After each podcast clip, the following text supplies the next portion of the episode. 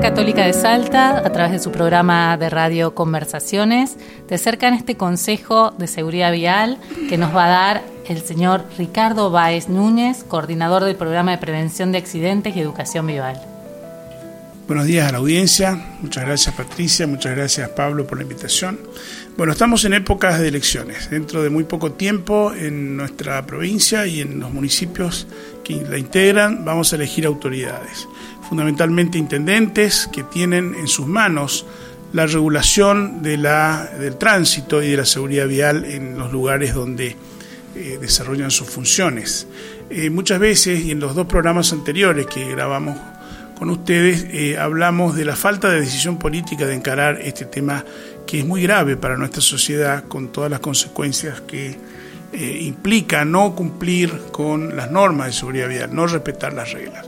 Argentina se comprometió hace 10 años, se termina ahora el diseño para la seguridad vial firmado con la Organización Mundial de la Salud y Naciones Unidas, donde nos comprometimos por ley a cumplir eh, cinco, eh, cinco, ítems que eran muy fáciles de, lograr, pero lamentablemente llevamos 10 años y no lo hemos podido conseguir. Entonces, eh, parte de este consejo eh, son esos cinco puntos con los cuales este, podemos compartir este programa. primero, respetar las normas, respetar las velocidades máximas. La velocidad es una de las principales causas de muerte y lesiones graves en los accidentes de tránsito.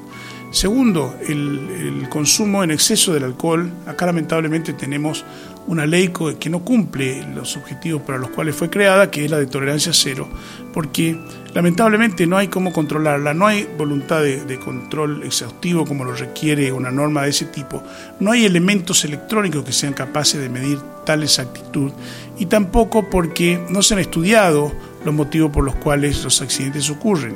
Entre 0 y 0,5 no hay eh, siniestros. Entonces es una ley recaudatoria, lamentablemente. El uso de los sistemas de retención infantil es fundamental para evitar en nuestros niños transportados eh, lesiones y muerte dentro del vehículo. El uso del casco es fundamental para este, la supervivencia y para evitar lesiones graves, invalidantes en los conductores de motos. Y luego las autoridades sanitarias y Ayer he visto en un programa de televisión que lamentablemente efectivos policiales debieron caminar 14 kilómetros con una persona herida gravemente, este, portando una camilla sobre los hombros. Eh, uno de los compromisos era tratar de llegar en 20 minutos a los lugares donde ocurrió un accidente, eh, porque es el tiempo que se estima que una persona puede sobrevivir dentro de un vehículo atrapado o con lesiones importantes en su cuerpo.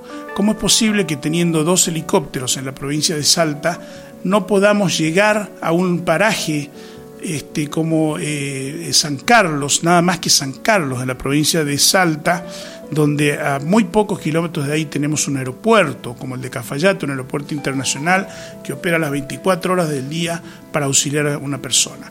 Eh, independientemente del esfuerzo loable que han hecho estos servidores públicos, como fueron los policías, que rescataron a esta persona, realmente hemos puesto seriamente en riesgo su supervivencia.